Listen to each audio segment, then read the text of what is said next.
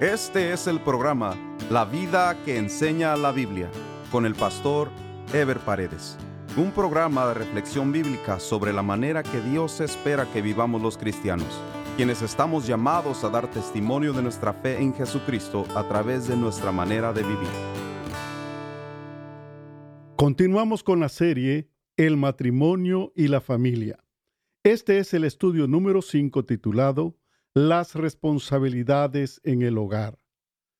Cuando se habla de responsabilidades, se habla de las tareas o funciones que cada uno de los miembros de la familia tienen en el desarrollo de un hogar. Cuando los miembros de la familia no tienen o no cumplen sus responsabilidades, el hogar no funciona bien, no se desarrolla apropiadamente ni cumple su función en la sociedad. Dijimos en el estudio anterior que independientemente del potencial que tienen el hombre y la mujer para hacer diversas tareas o funciones, Dios les otorgó funciones primarias en su relación conyugal y en su desarrollo como familia. Al hombre Dios le asigna la provisión y la protección, mientras que a la mujer la procreación y el equilibrio del hogar. Cuando se invierten estas funciones, o se cambian las prioridades propias de cada miembro, se enfrentan consecuencias inevitables que desintegran los hogares. No quiere decir que la mujer no pueda proveer o que el hombre no pueda dar equilibrio al hogar, pero de manera complementaria, no como sus funciones principales. Algunos se preguntan por qué Adán fue primero. Y es justamente el hecho de que Adán haya sido primero que nos confirma esa tarea fundamental que Dios le asignó al varón. Adán fue primero no para establecer una jerarquía o supremacía masculina, sino para que el hombre descubriera el arte de la subsistencia y luego volcara sus habilidades para la provisión y protección de su esposa y más tarde de sus hijos. Pero también Dios lo hizo primero para que descubriera a través de su soledad que estaba incompleto y que solo no podía obtener su total bienestar. Dios le enseñó por medio de la naturaleza y los animales la vida en comunidad y la alegría de la vida en pareja, de tal manera que cuando vino Eva, su mujer, Adán ya estaba preparado para aceptarla, para protegerla, para servirla y para beneficiarse de las virtudes propias y diferentes de la mujer. Por eso dijo Dios en Génesis 2.18, no es bueno que el hombre esté solo, le haré ayuda idónea para él. La mujer, en cambio, no necesitó ser primero o vivir sola, porque Dios le proveyó de una disposición natural para la vida en pareja, con capacidades y sabiduría suficiente para ser madre y punto de equilibrio en la unión conyugal y en la familia. La Biblia dice en 1 Pedro 3.1, Asimismo vosotras mujeres, estad sujetas a vuestros maridos, para que también los que no creen a la palabra sean ganados sin palabra por la conducta de sus esposas. Esto nos demuestra la necesidad que tiene la mujer de reconocer la responsabilidad que tiene el esposo como cabeza del hogar y así alinear sus propósitos y decisiones juntos. La sujeción en el matrimonio es un tema que la Biblia presenta con equilibrio, pero que no ha sido interpretado correctamente, facilitando así el dominio masculino sobre la mujer. Por eso es necesario abordar con serenidad y amplitud todo el pasaje, y veremos que la sujeción no es una condición exclusiva de la mujer, ni mucho menos un argumento para restarle dignidad. En realidad lo que se nos enseña en todo el pasaje de Efesios 5 del 21 al 28 es a entender el principio de interdependencia mutua en el hogar. El pasaje dice, Someteos unos a otros en el temor de Dios. Las casadas estén sujetas a sus propios maridos como al Señor, porque el marido es cabeza de la mujer, así como Cristo es cabeza de la iglesia, la cual es su cuerpo, y Él es su Salvador. Así que, como la iglesia está sujeta a Cristo, así también las casadas lo estén a sus maridos en todo. Maridos, amad a vuestras mujeres, así como Cristo amó a la iglesia y se entregó a sí mismo por ella para santificarla, habiéndola purificado en el lavamiento del agua por la palabra, a fin de presentársela a sí mismo una iglesia gloriosa, que no tuviese mancha ni arruga ni cosa semejante, sino que fuese santa y sin mancha. Así también los maridos deben amar a sus mujeres como a sus mismos cuerpos. El que ama a su mujer, a sí mismo se ama. La enseñanza contenida en este pasaje es integral e involucra a todos los miembros de la familia, para lo cual es clave el versículo 21 que inicia el tema diciendo, someteos unos a otros en el temor de Dios, estableciendo así el principio del sometimiento o más bien de la dependencia mutua entre los miembros de la familia, para luego especificar los detalles particulares de ese sometimiento en cada uno de los miembros. Pablo está estableciendo en este pasaje las bases para la vida en familia, dando para ello los principios básicos para el cumplimiento cabal de las funciones y responsabilidades de cada uno de los miembros de la familia. O sea que en última instancia, Pablo está presentando un amplio proceso de interdependencia mutua entre los miembros de una familia, incluyendo a los padres, a los esposos como tales, a los hijos e inclusive a los siervos que en ese tiempo eran incluidos como parte de las grandes familias. Esto último se menciona en el capítulo 6 de Efesios. Si vemos desde Efesios 5 del 21 al 33 hasta Efesios 6 del 1 al 9, nos podemos dar cuenta que no se puede aislar la sujeción de la mujer contenida en los versículos 22 y 24 del texto completo, o sea, del contexto inmediato. Pero la referencia específica a la mujer está contenida dentro de la responsabilidad que la misma tiene para aceptar y contribuir a que su esposo pueda desarrollar a cabalidad su función fundamental. Hay un juego de palabras y comparaciones entre el papel de Cristo y la Iglesia y el papel del esposo y la esposa.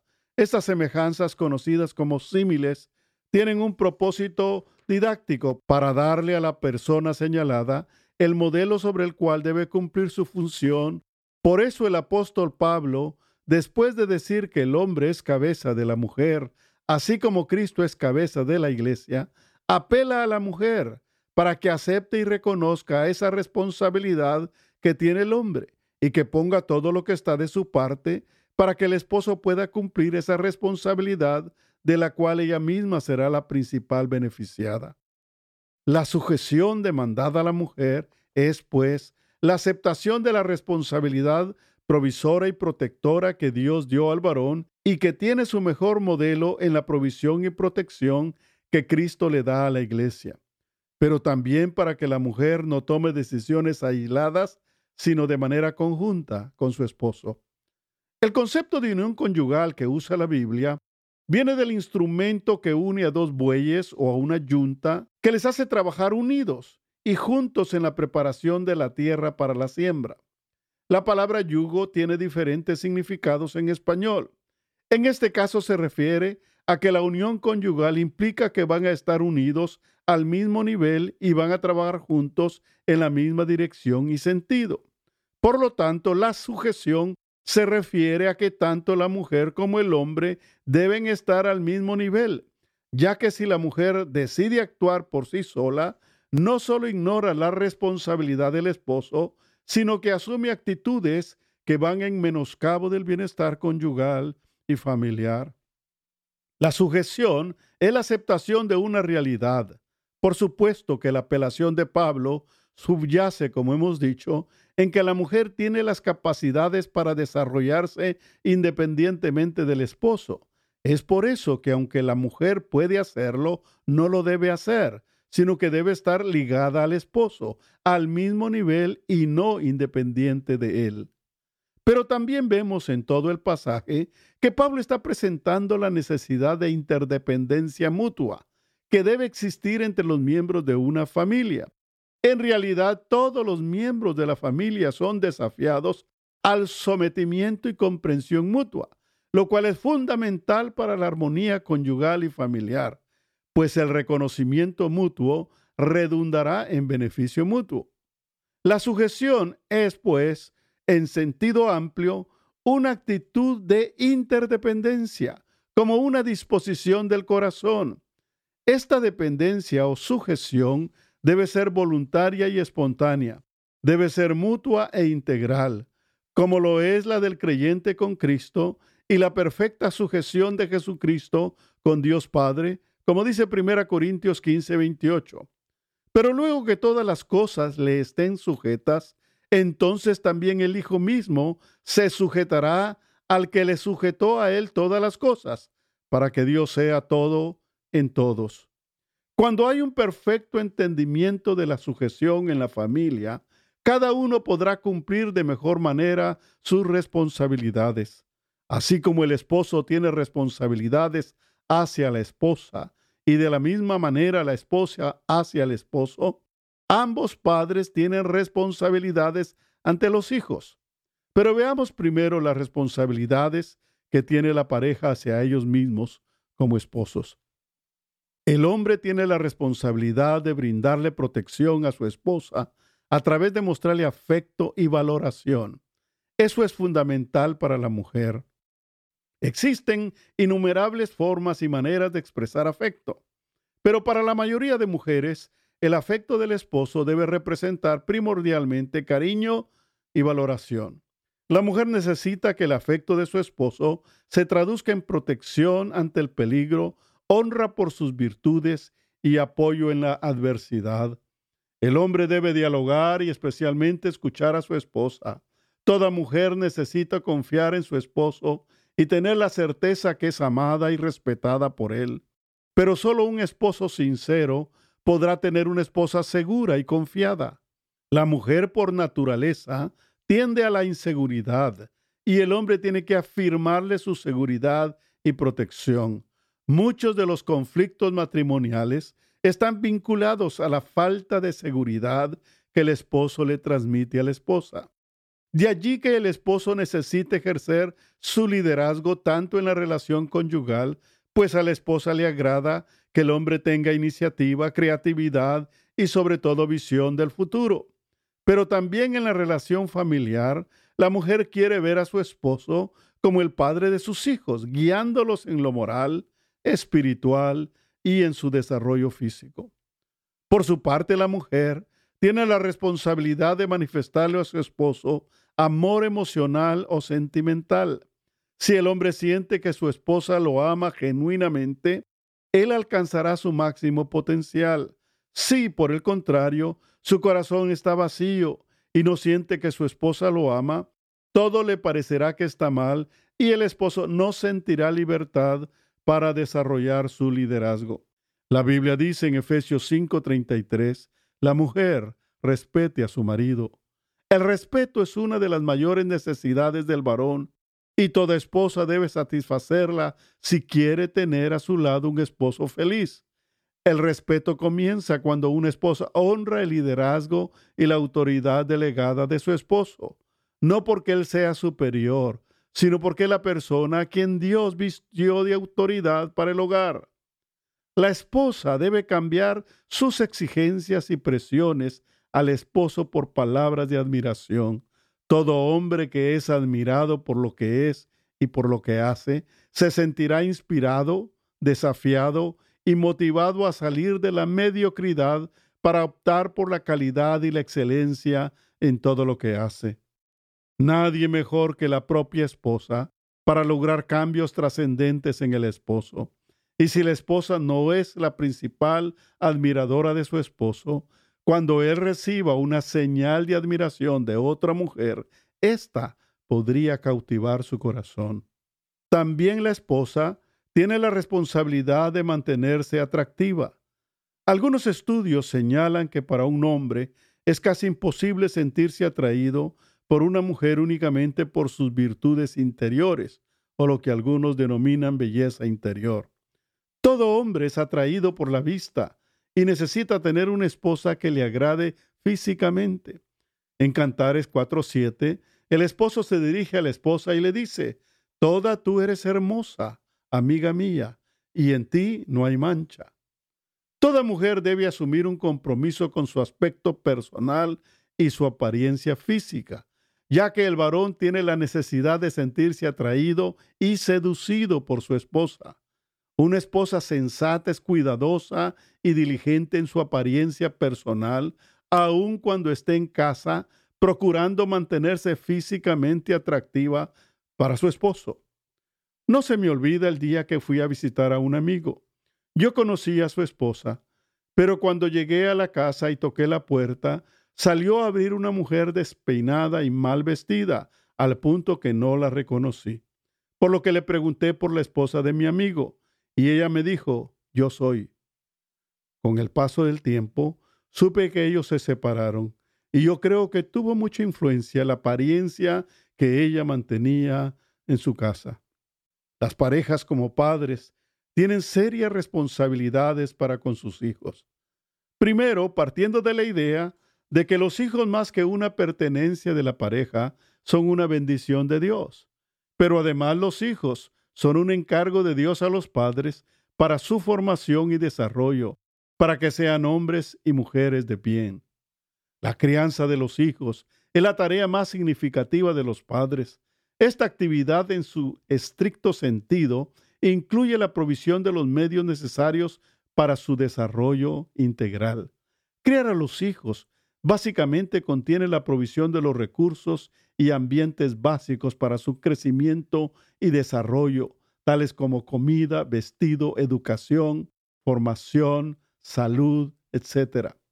La Biblia nos dice que la crianza de los hijos debe hacerse con amor y con dirección de Dios, como dice Efesios 6:4.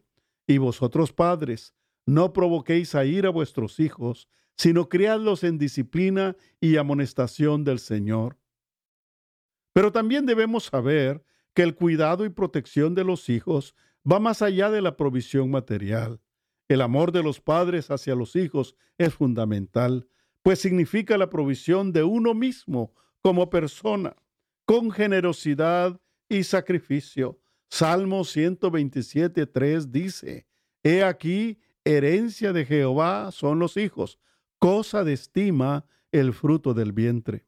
El amor hacia los hijos no es el simple prodigar de besos, caricias y objetos apetecidos por el hijo. Es realmente crear las condiciones y ambiente necesarios para la formación de una personalidad equilibrada y sensible y fuerte, para que los hijos puedan desarrollarse correctamente en la familia y en la sociedad.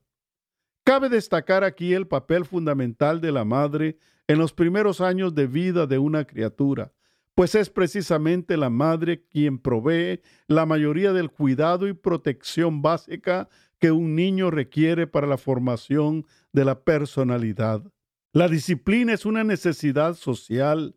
Ninguna sociedad puede subsistir sin la existencia de reglas mínimas de convivencia. Disciplinar es establecer reglas y principios de autoridad y respeto hacia los semejantes, así como fijar límites a la conciencia de los hijos para que sepan conducirse equilibradamente en la vida. Cuando un hijo carece de efectiva disciplina y si a cambio recibe exceso de cariño, tiende a convertirse en una persona inútil para la vida. Si por el contrario un hijo recibe exceso de disciplina y carece de cariño, el mismo desarrollará fuerte resentimiento contra sus padres y la sociedad. Los padres deben establecer reglas de disciplina a sus hijos. Debe haber una consecuencia o castigo para cada regla. El castigo debe ser justo y de acuerdo a la naturaleza de la falta, y el mismo debe aplicarse con firmeza. Si se quebranta una regla y luego no se aplica ninguna consecuencia o castigo, la regla no tendrá ningún sentido. Los hijos también deben ser recompensados por las cosas buenas que hacen. Pero sobre todo, los padres cristianos tienen la responsabilidad de proveer a los hijos el conocimiento y el amor a Dios, para que desde pequeños los hijos aprendan a establecer una relación personal con Dios y que aprendan a llevar su vida bajo la dirección de Dios como dice Proverbios 22.6. Instruye al niño en su camino, y aun cuando fuere viejo, no se apartará de él.